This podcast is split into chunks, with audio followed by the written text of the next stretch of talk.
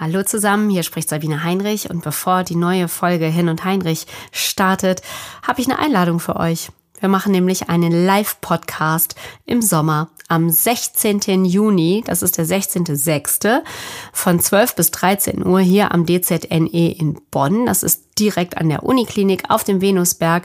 Könnt ihr live dabei sein. Kostenlos natürlich. Es ist übrigens Tag der offenen Tür. Habt also die Chance, euch dieses wirklich äh, beeindruckende Gebäude anzugucken und viele interessante Gespräche zu führen. Infos dazu auf hirnundheinrich.de. Und jetzt kommt die neue Folge.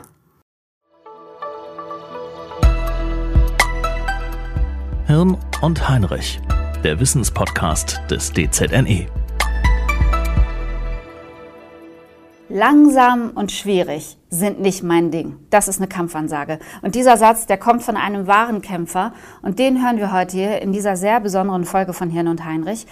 Herzlich willkommen zum Podcast des DZNE, des Deutschen Zentrums für neurodegenerative Krankheiten. Das ist ein ganz imposantes Zentrum hier auf dem Bonner Venusberg.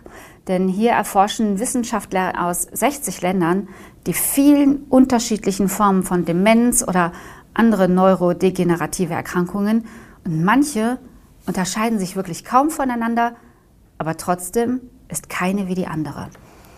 Wir sprechen heute über die Amyotrophe Lateralsklerose. Herr Schmidt, wie lange haben Sie gebraucht, um das fehlerfrei auszusprechen? Ähm, paar Wochen. ja, ich habe es tatsächlich äh, immer nur abgekürzt, ALS. Ja, wir kennen es auch eher unter ALS. Genau. Und Bruno Schmidt hat aus ALS dann ganz einfach alle lieben Schmidt gemacht. Genau, das war eine Idee von meinem Arbeitskollegen, der jahrelang neben mir gesessen hat und hat gesagt, ja, ALS. Als ich das dann erzählte, dass ich das habe, der gesagt, ja, das heißt alle lieben Schmidt. Ganz einfach. Das haben wir beibehalten. Ja, Sie haben einen Verein gegründet, der sich für Betroffene einsetzt, ähm, für seine Angehörigen und über die Erkrankungen informiert. Und das Besondere daran, Sie sind selbst ALS-Patient. Wie geht es Ihnen heute, Herr Schmidt? Das äh, kann man nicht mit einem Satz. Äh, Wir haben Zeit. Also wenn ich jetzt fünf Jahre zurückdenke, sechs, ich habe ja jetzt fast sechs Jahre die Diagnose, äh, da muss ich sagen, Verlauf geht es mir gut für die Erkrankung, aber jetzt, äh, wie gesagt, zurückdenke an früher, schlecht. Ja, also da immer so mittlerweile so zwei Sichtweisen. Ne? Weil viele Leute fragen mich immer, ja, wie geht's dir? Ne? Frau sagt immer, du sollst den Leuten sagen, wie es dir geht. Ne? Immer sagen, mir geht's noch gut, weil die verstehen das nicht. Und da ich ja eigentlich ein Optimist bin und sage, ja, ja, im Verlauf der Erkrankung geht's mir eigentlich noch gut. Ich ja meine, ich sag mal, drei bis fünf Jahre Prognose ja schon überlebt habe. Wenn ich, wenn ich Auge gucke, geht's mir eigentlich noch gut, weil ich noch schlucken kann und atmen kann. Das ist die eine Seite. Sie sagen ja, es lässt sich nicht mit einem Satz beantworten. Und die andere Seite? Die andere Seite ist, da ich ja früher immer unter Volldampf stand und immer alles gemacht habe, kann nichts mehr machen. Ich bin auf fremde Hilfe angewiesen. Rollstuhl, ich kann nicht mehr, nicht mehr stehen, meine Arme nicht mehr bewegen. Was ich noch kann, ist sprechen, atmen und schlucken. Und äh, sich nicht mehr bewegen kann, ist das halt eine Herausforderung, weil ich ja im Prinzip auf äh, fremde Hilfe komplett angewiesen bin. Ich kann ja nichts waschen, ich kann mir nicht die Zähne putzen, ich kann mich nicht im Bett bewegen. Das heißt, ich, äh, meine Frau, die lagert mich abends im Bett und so liege ich morgens noch im Bett. So zehn Stunden bewegungslos. Muss nachts beatmet werden, weil ähm, Atmungs nachts zu flach wird und das CO2 dann ansteigt. Und darum muss ich jetzt seit circa einem halben Jahr beatmet werden, nachts mit einer Beatmungsmaschine. Also auch ganz banal gefragt, wenn die Nase juckt oder wenn, wenn eine Mücke irgendwie kommt, Sie können das noch nicht mal mit der Hand wegschlagen, weil das nicht funktioniert? Nein, das geht gar nicht mehr. Aber das, bei mir hat es ja mit den Armen angefangen. Die ALS ist ja schleichend zuerst mal, auch mal die Diagnose kriegt viele Leute, die fallen am Anfang hin. Das sind dann so die ersten Symptome. Bei mir waren es halt äh, dieses klassische Flaylarm-Syndrom, so heißt das bei der ALS.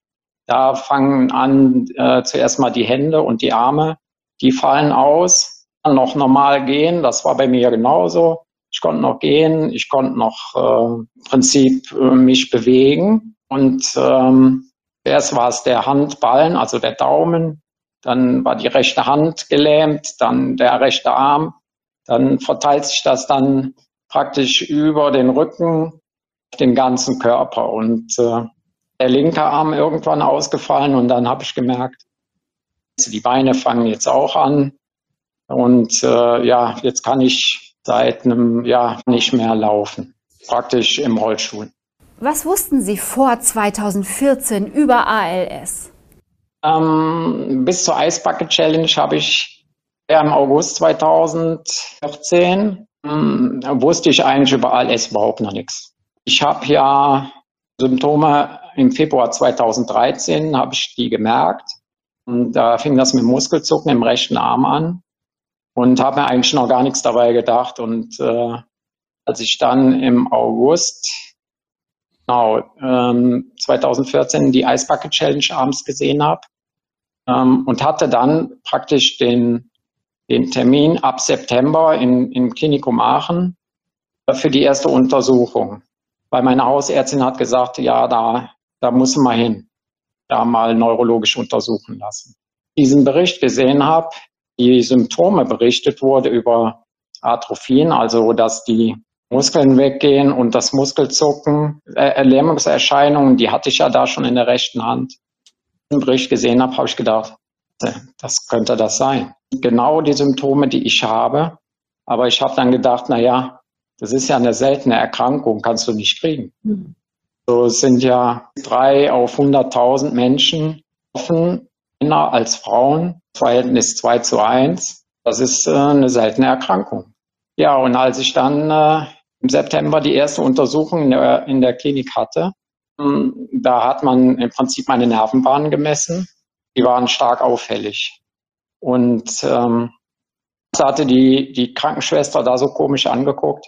Und da habe ich gewusst, das wird sein. Ich dachte mir dann, naja, morgen für die Untersuchung, morgen für die, übermorgen für die, da war es mir dann eigentlich klar, dass da was gesagt wurde. Ich habe ja dann die Diagnose letztendlich, äh, wollte ich, also ich habe dann zuerst nach diesen äh, Marathon sozusagen, ähm, Untersuchungsmarathon, habe ich die, die vorläufige Diagnose, also die Verdachtsdiagnose, so heißt es ja. Und ich habe dann drauf bestanden, ich will nicht mit einer Verdachtsdiagnose rumrennen, ich will wissen. Da hieß es zuerst noch, ja, Sie sind noch zu jung, ich habe 49. Und da habe ich gesagt, das ist ja völliger Quatsch. Es gibt auch jüngere Patienten, also es gibt immer Ausnahmen. Sie hatten vorher schon gegoogelt, haben Sie sich vorher schon, äh, nachdem Sie ja, die ersten also Berichte also, gesehen haben, sich damit befasst? Ich, als ich die Verdachtsdiagnose kriegte, dann auch gegoogelt, klar. Ist das ein Fehler oder ist das, ich meine, es ist ja menschlich, dass man. Ja. Äh, In einem Fall würde ich sagen, war es jetzt kein Fehler, aber ich habe ja mittlerweile sehr viel Kontakt zu Leuten, die praktisch in Untersuchung noch stehen und die mich schon anschreiben und äh, von mir die Diagnose haben wollen, wo ich sage, Leute, geht nicht. Ja, das muss man zuerst mal abwarten. Und letztendlich kriegt man die Diagnose erst immer im Verlauf. Also, wenn das erst mal da war, dann sagt man meistens Monate später, ja, und wir gucken, was passiert. Also da ist man immer noch nicht so weit, dass man direkt nach Untersuchungen sagen kann, es ist tatsächlich eine ALS. Mhm. Letztendlich geht das alles über Ausschlussdiagnose. Man hat zwar heute hm, ein paar Marker gefunden, wo man sieht, äh, dass irgendwelche Werte erhöht sind, wie die Neurofilamente. Und ähm, sind aber alles nur Hinweise. Prozentig genau kann man es noch nicht sagen. Aber äh, nochmal zurück auf Ihre Frage.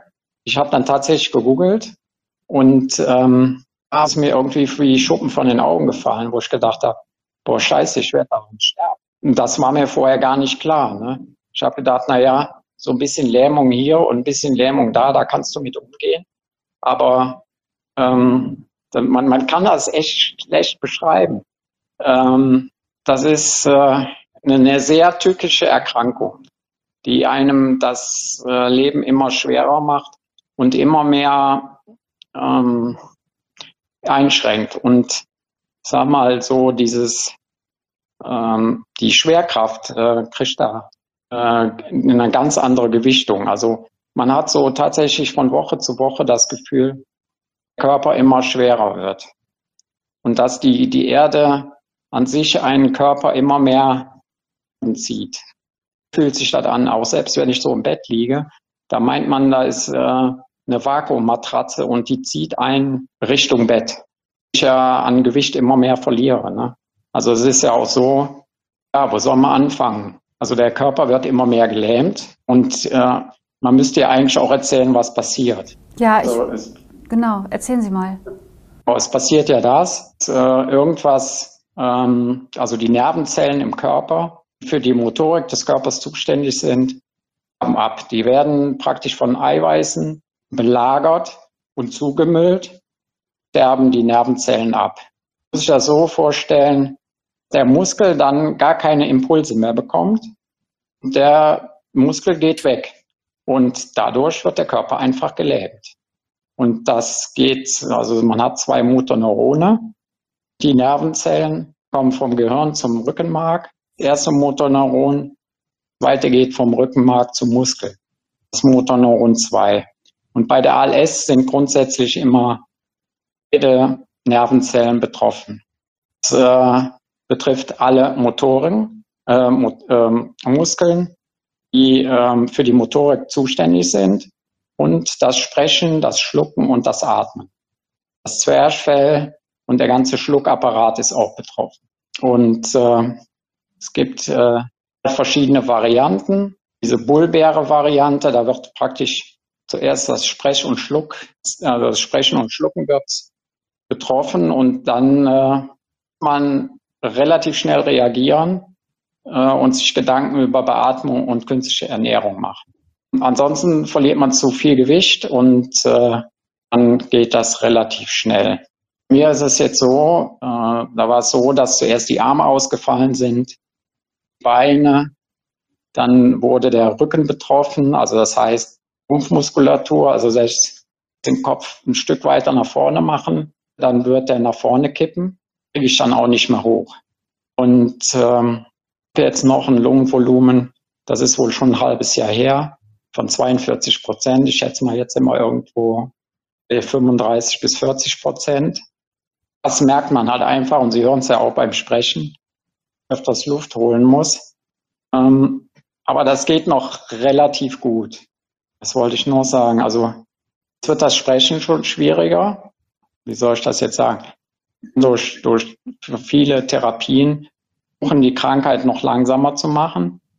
Ich habe mich ja ja äh, immer versucht, wie möglich alles auszureizen. Ob das das Gehen war, den Armen war. Also ich bin ja auch noch zwei Jahre arbeiten gegangen. Viel Optimismus an die Sache rangegangen. Merke ich natürlich, äh, wird alles schon viel schwieriger. Sie sind ja, als Sie Ihre Diagnose bekommen haben und es auf schwarz auf weiß hatten, ähm, das ähm, haben Sie erstmal die Flucht nach vorn angetreten. Ich möchte dazu sagen, dass Sie ein Top-Sportler waren und ja. ein, ein Radrennfahrer auf lange Strecke. Und Sie sind dann, haben sich aufs Fahrrad gesetzt, sind 900 Kilometer, habe ich das richtig verstanden, quer durchs Land geradelt und haben ALS-Patienten besucht. Genau. Was war das für ein Motiv? Was, was hat Ihnen das gegeben? Also als ich wusste, was ich habe, gesehen habe, dass diese Erkrankung schon seit 100 Jahren beschrieben ist, aber nichts passiert ist an Forschung, habe ich mir auf die Fahne geschrieben, naja, dann muss es ja einen geben, der was tut. Ja, das war so meine erste Intention. Boah, scheiße. Kann ich tun. Die Krankheit an die Öffentlichkeit zu bringen. Das haben natürlich auch schon viele andere probiert.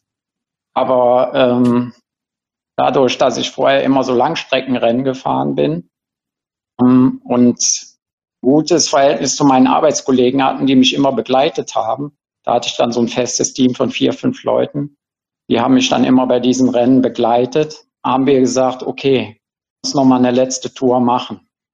Halt eine andere Tour werden. Und dann eine Kollegin bei, die gesagt hat, komm, ich filme das dann und wir stellen das bei YouTube rein. Das war so die, die Idee dabei, zu zeigen, was passiert bei der ALS.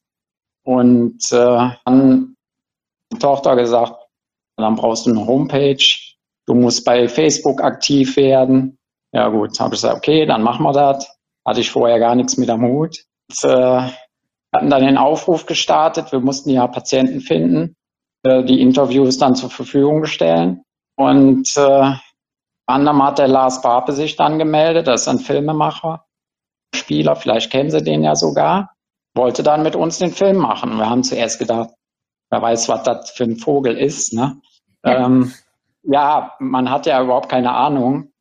Und dann haben wir uns mit dem mal getroffen, haben uns direkt super verstanden, haben gesagt, okay, wir machen das. Ne? Wir haben dann auch, ich glaube, es waren 50, circa 50 Patienten, die sich dazu bereit erklärt hatten.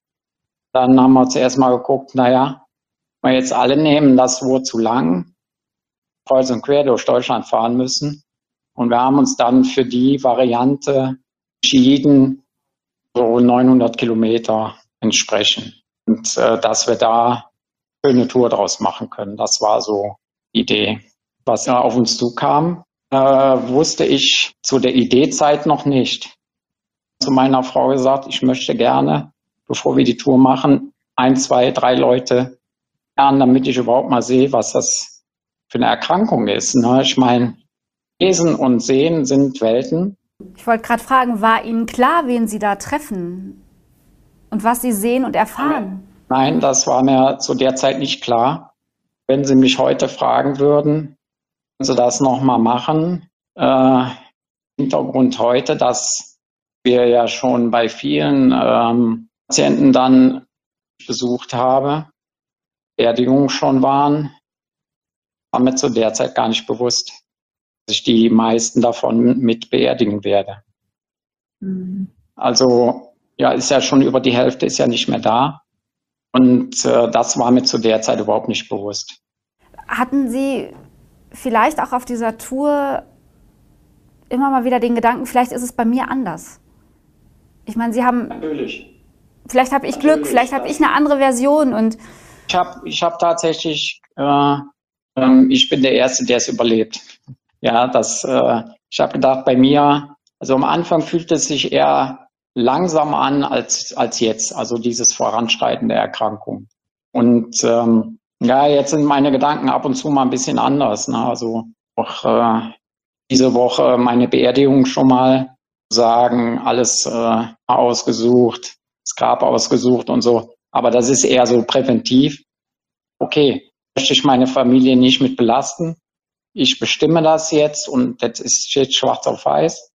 Ist auch das Angebot bekommen und äh, auch äh, meinen Körper an das DZNE Körperspende spenden für die Forschung. Das war mir auch sehr wichtig. Auch festgelegt und äh, nicht, dass ich jetzt nächste Woche ins Gras beiß. So ist es ja nicht. Ne? Ja, ich will ja schon noch ein paar Jährchen leben, aber ich möchte alles erklären. Was hätten Sie gerne vorher gewusst, was Sie nicht wussten? Oder wären manchmal ein paar Informationen weniger besser gewesen? Tatsächlich ist das so, vielleicht für, für viele Patienten besser, wenn man nicht alles weiß. Und, äh, es ist auch tatsächlich so, ich weiß zwar schon viel, auch noch nicht alles, weil über gewisse Dinge wird bei der Erkrankung gar nicht gesprochen. Ich sag mal so, die, die intimen Sachen, wo einfach nicht drüber gesprochen wird, wo ich dann auch denke, boah, scheiße, habe noch nie gehört. Also selbst in diesen ALS-Gruppen wird ja schon viel geschrieben und gefragt, aber es gibt immer noch Sachen, die ich ja noch nie gehört. Und das ist jetzt bei mir so. Ne? Und das ist ja erst der Anfang von den Sachen, die nicht mehr funktionieren. Mhm. Und ist es gut? Also da ist es gut, dass man so manche Dinge einfach nicht weiß und dass sie nicht besprochen werden. Ich meine, das ist ja auch eine Typenfrage. Sie sind, Sie sind ein, ein Ausdauersportler. Also ja. Sie sind Langstrecke gewohnt. Ja, und ich habe das eigentlich am Anfang ja auch, wo ich gesagt habe, okay, ich habe den Biss, ich habe die Ausdauer und sehe ja. es auch sportlich, ja. Krankheit wird es schwer mit mir haben. Das war, habe ich ja auch mal als Zitat gesagt. Und mhm. das halte ich mir auch immer wieder vor Augen, wo ich sage, okay, das ist so und äh, das Beste draus. Was oft schwerfällt. Wenn Sie uns jetzt erzählen, dass Sie in dieser Woche Ihre Beerdigung geplant haben, mhm. dass Sie alles geregelt haben wollen, ist das Teil Ihres Charakters, eben die Dinge fertig bringen zu wollen? Ich gehe da jetzt noch ran, solange es geht. Ähm Definitiv. Mal alles fertig haben. ja. Ja. Und je schneller, je besser. Ähm, ist das etwas, was Sie anderen auch empfehlen würden? Ich meine, das ist ja, das ist ja so eine Grundhaltung, die kann man sich ja nicht irgendwie antrinken oder. Das ist tatsächlich so. Also ich versuche das vielen Enden auch so zu vermitteln, aber da tickt jeder anders. Mhm. Sie können das keinem irgendwie sagen, du musst das so machen. Mhm. Ja, eigentlich nur, wenn die Leute mit mir telefonieren, kann ich nur immer, das ist meine Erfahrung und das ist meine Einstellung und ich mache das so. Das sage ich ja auch immer in meinen Videos. Ne? Nur über meine, meine Sachen berichten. Ja. Meine Erfahrungen. Mehr kann ich ja, ich kann ja keinem sagen, du musst das so machen. Aber Herr Schmidt, was würden Sie heute dem Bruno von 2014 am Anfang der Diagnose sagen? Gute Frage. Und die stelle ich mir auch öfters selber. Ich sag mal, ich glaube, dass ich bisher alles, äh, ich sag mal zu 90 Prozent alles richtig gemacht habe. Ich bin froh, dass ich das so gemacht habe. Auch wenn ich eben gesagt habe, naja, mir war nicht bewusst, dass ich die meisten beerdige. Aber auf der anderen Seite, das kann uns keiner nehmen. Wir haben ja eigentlich auch äh, Erfolg, auch mit unserem Verein, den wir gegründet haben. Ist gut angekommen und äh, haben Aufmerksamkeit ich sag mal, hier in unserer Region viele ALS mittlerweile. Wir so ähm, Initiative ergriffen haben. Und äh, wenn wir das jetzt mit dem DZNE noch so ein bisschen verknüpfen ne, und unser Netzwerk immer größer machen, sollte man jede Chance nutzen, um die Krankheit wieder so ein bisschen in die Öffentlichkeit zu bringen. Lasse ich jetzt auch nicht locker. In dem Moment scheint gerade die Sonne hier in den Raum. Sehen Sie das? Das ist ein gutes Zeichen. Ich sehe das. Ich, ähm, es gibt ja eine Dokumentation über Sie, eine ganz beeindruckende. Da habe ich gesehen, dass Sie ähm, im Zuge der, der Erkrankung Ihr Haus verlassen haben, ein neues gebaut haben, barrierefrei.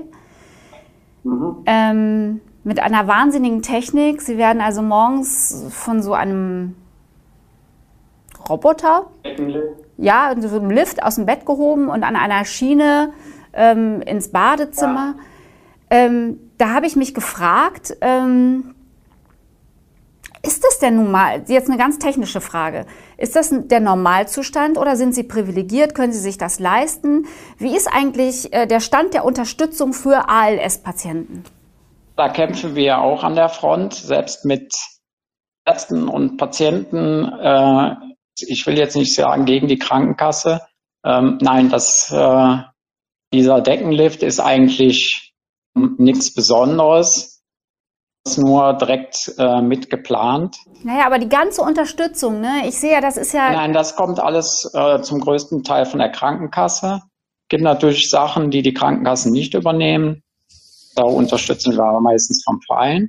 Aber das mhm. sind alles Sachen, die werden unterstützt und geht immer im Zusammenhang äh, mit der Diagnose über die Ärzte zur Krankenkasse. Und mittlerweile ist man, weiß man auch bei den Krankenkassen, äh, was ALS ist und was das bedeutet. Es ist auch oft so, dass man äh, die Mitarbeiter da aufklären muss und viele Sachen zuerst mal abgelehnt werden. Und halt auch ziemlich nervig, dann die Krankenkassen ablehnen, wir dann wieder eine sich noch Widerspruch schreiben muss, warum man dieses Hilfsmittel braucht. Ich sag mal generell, da gibt's gute Krankenkassen, schlechte Krankenkassen. Ja auch nach 50, fast 50 Jahren die Krankenkasse gewechselt. Ähm, man mir gesagt hat, ja, mit der Krankenkasse wird das schwierig. Das sollte man dann auch relativ schnell machen, zu entscheiden. Und ich habe das gemacht. Und das war eine gute Entscheidung. Woher haben Sie diese Informationen? Werden, werden Patienten ausreichend begleitet und informiert? Leider nicht. Also ich habe mir das äh, mittlerweile und diesen Vorteil, den habe ich einfach. Durch meine ganzen Aktionen habe ich natürlich ein großes Netzwerk, kann mhm. da auch viele Patienten direkt äh, vermitteln und sagen, hier, äh, da ist ein guter Versorger und der kann dir dabei helfen und der dabei. Das ist halt äh, für mich äh, sehr positiv, dass ich äh, mittlerweile so einen großen Wissensschatz und auch so ein gutes Netzwerk habe. Aber ich habe mir das alles über andere Leute, weil ich ja noch gut sprechen kann, kann ich ja noch gut telefonieren und ich telefoniere viel. Ja. äh, Versuche dadurch einfach die Erfahrungen zu sammeln, mhm. weiterzugeben. Darum geht es mir einfach. Ne? Ich meine, die beste Technik äh, hilft nicht, wenn, wenn Sie nicht Ihr Umfeld haben, Ihre tolle Frau, Ihre tolle Tochter. Ähm, ja. Was bedeutet das eigentlich für die Angehörigen? Ja, für die ist das am schlimmsten. Ja, jeden Tag, ne? Dass das schlechter wird, ne? Äh, auch wenn das nur ganz kleine Dinge sind, sind, da ich gar nicht spüre, aber die sehen das. Ne? Auch wenn ich trotzdem immer noch optimistisch bin, sehen die natürlich, wird schon wieder schlechter. Ne? Man kann sich das gar nicht vorstellen. Also ich habe am Anfang gesagt, so schlecht kann der Arm ja gar nicht mehr werden. Der bewegt sich ja gar nicht mehr. Und das ist jetzt, weiß nicht, drei Jahre her. Merkt, der wird noch immer schlechter, obwohl gar nichts mehr geht. Also man kann sich das nicht vorstellen. Das meinte ich ja eben mit dieser Schwerkraft. Ne? Der Arm nicht mehr bewegen kann, ist die eine Sache, aber dann noch ja irgendwie apathisch wird. Also immer von mir aus können mir die Arme und die Beine abschneiden, mich besser handeln. Ne? Dann, dann wäre mein ich jetzt irgendwie 20 Kilo weniger und ich wäre in gewissen Dingen flexibler. Aber das macht ja keiner. Nein. Muss man sich das vorstellen? Also das Umfeld, also meine Frau, Tochter, ähm, die hatte ja damals im Film auch gesagt, nicht vorstellen, dass mein Vater in meinem Rollstuhl sitzt. So, jetzt sitze ich im Rollstuhl, müssen alle damit klarkommen. Ne? Es gibt halt viele Menschen, die kommen da nicht mit klar. So, ich habe so viele kennengelernt, die gesagt haben, wenn ich nicht mehr laufen kann, nehme ich mir das Leben. Wenn ich mir die Socken nicht mehr anziehen kann, will ich nicht mehr leben. Ich will nicht auf fremde Hilfe angewiesen sein. Will ich eigentlich auch nicht. Aber jetzt habe ich mittlerweile zwölf Stunden, ja, also das ist also Pflege, ähm, sozusagen oder ein Pflegedienst hier. Und äh, ich mir am Anfang auch nicht vorstellen. Ne? Von morgens neun bis abends neun Jungs hier, beziehungsweise einer immer. Und, ähm, und jetzt mittlerweile schon dazu. Sind so integriert bei uns. Das ist äh, wie, wie die eigenen Kinder sozusagen. Muss man halt mhm. einfach zulassen. Und viele, viele kommen da nicht mit klar. Und das ist natürlich so eine grundsätzliche Einstellung. Ne? Aber man muss halt einfach zu allem bereit sein. Dann wird es einfacher. Aber Sie hätten das doch genau so für Ihre Frau auch getan, oder? Natürlich. Man, man muss sich da, dazu bereit erklären, das zu machen. Ne? Und ich kenne auch viele, wo die Ehe dann auseinandergegangen ist, wo dann einer von beiden erkrankt. Ne? Das ist schon äh, sehr zermürbend, diese Erkrankung. Ich habe ja schon mehrfach gesagt, weil ich das so beeindruckend finde, dass Sie, dass Sie Sportler sind, Radfahrer, Langstrecke, Ausdauer, Kämpfer. Und Sie haben gesagt, ein Kampf, den ich nicht gewinnen kann. Sie geben sich aber dennoch nicht geschlagen. Welche Tugenden, die Sie von Ihren Touren auf dem Fahrrad noch kennen, wenn Sie an Renneinteilung denken, helfen Ihnen jetzt? irgendwann kommen ja die ersten Symptome. Ich weiß nicht, wann die ausbrechen. Und ich hatte ja 2007 wollte ich von Paris nach Brest zurückfahren. Das sind 1200 Kilometer. Da muss man sich in dem Jahr dann qualifizieren. Das heißt, man muss äh, im März fing das schon an. 200er fahren, 300er, 400er. 600. Und dann wird man für dieses Rennen zugelassen. Und da hatte ich schon, ich glaube, bei dem 300er, da sind wir hier äh, in Holland Mars vorbeigefahren. Also sie sind dann auch vorgeschrieben, die Strecken, die man dann fahren muss. Und da hatte ich schon das erste Mal einen armen Ausfall. Dann in der Böschung gefahren, weil uns ein Auto entgegengekommen ist. Und die haben alle gebremst, aber ich konnte gar nicht bremsen.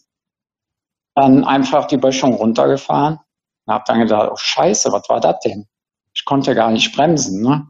Und ähm, das war so der Beginn, das war 2007 ist. Und ich habe dann auch schon immer das Problem gehabt, mein Körper relativ schnell auskühlte. Und das kannte ich vorher gar nicht. Und das habe ich ja jetzt auch. Auch hier mit Decke, Kernkissen unter meinen Händen, weil meine Hände immer eiskalt sind und die Füße immer sehr kalt sind. Das gehört einfach zur ALS dazu. Das habe ich äh, seit 2007, wenn ich jetzt so zurückblicke. Damals habe ich das ja gar nicht gecheckt. Ne? Jetzt ist das tatsächlich so, vieles Revue passieren, irgendwie mich zu erinnern, hattest du die ersten Symptome, was war mir damals komisch vorgekommen, fing das eigentlich an. Hatte ich immer kalt, wenn die Nacht durchgefahren ist, ne? Dunkelheit, keine Sonne. Es war dann immer extrem kalt und tatsächlich noch äh, 2014 meinen ersten und letzten Marathon gelaufen. Und in dem Jahr bin ich ja auch noch Stichtelberg nach Rügen gefahren. Das waren 600 Kilometer. Das sind wir 2008 schon mal gefahren. Ähm, da haben wir den Rekord gefahren. Der sollte 2014 nochmal werden. Und dann haben die nochmal alle Rekordfahrer von 2008 eingeladen. Ich ja dann auch zu. Da bin ich da noch gefahren einer Diagnose sozusagen, war echt gemerkt, scheiße, von Rügendamm gefahren, dann waren das noch bis Kap Arkona oben, so 50 Kilometer und ich habe mich da nur noch übergeben. Immer gesagt, komm, 50 Kilometer, die reißt du irgendwie ab und du musst halt gucken, dass du einfach im Windschatten bleibst. Du musst nicht mehr vorne fahren, aber ich kann hinten fahren und das ist mir super, super schwer gefallen. Ich habe gefroren wie ein Schneider. Aber ich habe immer gesagt, weiter. Komm, das Ziel ist nah, das Ziel ist nah. War so immer so meine Taktik. Ne? Vorne fahren, nicht mehr den Held markieren und äh, versuchen ans Ziel zu kommen. Das ist meine Taktik immer noch heute. Immer in kleinen Etappen. Ich stecke mir immer Ziele. Ich habe auch für nächstes Jahr schon Ziele. Die versuche ich immer wieder zu erreichen. Und dann äh, suche ich mir wieder ein neues Ziel. Das ist so die Strategie, die ich im Moment fahre. Kleine, neue Ziele, keine unrealistischen Ziele. Ach, äh, das war ja mit dem Hausbau genauso. Ja, zuerst mal Haus planen, bauen, dann einziehen. Und gestern war jemand hier und der meinte, das ist ja schon zwei Jahre, wohnt ihr ja schon hier. Da sage ich, ja, Wahnsinn. Dachte, dass ich das schaffe. Ne? da muss man da immer wieder so kleine Ziele stecken und äh, einfach dranbleiben. Ja, eine gute Renneinteilung ist die halbe Miete. Ja, genau. Also habe ich ja früher immer gemacht, äh, gedacht, 100 Kilometer Gas geben, na, das bringt überhaupt nichts. Dann ist man, hat man schon alles verschossen. Und wenn die anderen dann losfahren, dann hat man keine Körner mehr. Man muss äh, gucken, dass man immer im Petto hat und äh, dran bleibt. Und zur Not lässt man sich von Freunden, von der Frau und von der Tochter anschieben. Genau, genau. Das ist so die Motivation, ne? Mhm. Einfach für die da sein, solange das geht, auch wenn es äh, manchmal mache ich mir natürlich auch Gedanken, äh, was wäre jetzt besser, wenn ich nicht mehr da wäre. Äh, aber die sagen ja, ist noch lange, lange bei uns bleiben. Für mich so das Zeichen, wo ich sage, okay, muss ich auch Gas geben. Ne? Stephen Hawking? Ja, viele nennen mich ja schon den kleinen Stephen Hawking.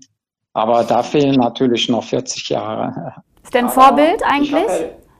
Bitte? Ist der, ist der in, unter ALS-Patienten, ist das, ist das jemand, der ein, der ein Vorbild ist? Ist das etwas, ist das jemand, an dem man sich orientiert?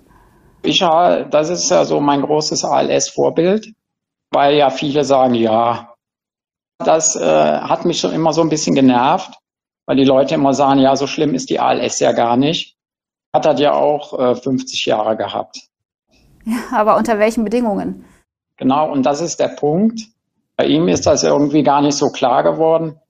Ist er ja, glaube ich, 45 Jahre beatmet worden, aber da spricht gar keiner drüber. Also der ist ja praktisch beatmet und künstlich ernährt worden. Und das über so eine lange Zeit, das ist schon, das ist schon eine Riesenherausforderung. Die meisten sich gar nicht vorstellen, was das heißt. Er lebte natürlich in, seiner Blase, mhm. einer Forscherblase. Mein Arzt hat mir damals gesagt, ähm, Herr Schmidt, als Sportler werden da daran kaputt gehen, sich nicht bewegen zu können. Und Stephen Hawkins, ob der jetzt im Stuhl oder am Bürotisch sitzt, Bürostuhl, merkt er gar nicht. Der lebt in seiner Blase, aber das ist halt anders. Und habe ich gesagt, naja, das werden wir ja noch sehen. Ja, da kommt der Sportler wieder durch. Jetzt haben wir über viele Facetten gesprochen. Ähm, ich würde von Ihnen gerne noch wissen, wenn Sie mir dazu auch eine Antwort geben können. Was ist, was, was, was macht Sie glücklich im Laufe eines Tages? Was sind die Momente, wo Sie, wo Sie Glück empfinden? Eigentlich äh, jeden Abend, wenn ich ins Bett gehe, das ist wieder so ein innerliches Ritual, wo ich dann sage, wieder einen Tag gepackt. Würde ich das beschreiben. Ich ähm, gucke jetzt nicht mehr nach oder Monate, Morgen Augen aufgemacht habe ich gedacht, wieder ein Tag. Ja, und äh, wie gesagt, gestern der Besuch, habe ich gesagt, naja, da kriegen wir jetzt auch um. So, und gucken wir mal, wie es nächstes Jahr weitergeht. So würde ich das beschreiben. Also jeder Tag, ein Tag, wenn es nicht immer der schönste Tag war. Ich wünsche Ihnen alles Liebe und alles Gute für Sie und Ihre Familie. Und ich bedanke mich ganz herzlich für dieses Gespräch, Herr Schmidt. Gerne, da habe ich gerne gemacht. Möchte aber auch auf jeden Fall noch sagen, äh, dass Sie einen ganz tollen YouTube-Kanal haben und auch nochmal auf Ihren Verein hinweisen. Alle lieben Schmidt. Das ist die wesentlich schönere Formulierung für ALS. Alle lieben Schmidt. Ja, Sie hören, es ist umso wichtiger, die Forschung auch mit einer Spende zu unterstützen. Mehr Informationen dazu finden Sie auf unserer Seite dzne.de. Ich danke fürs Zuhören. Abonnieren Sie uns und hinterlassen uns gerne einen Kommentar mit Fragen, Kritik und Anregungen. Mein Name ist Sabine Heinrich. Alles Gute.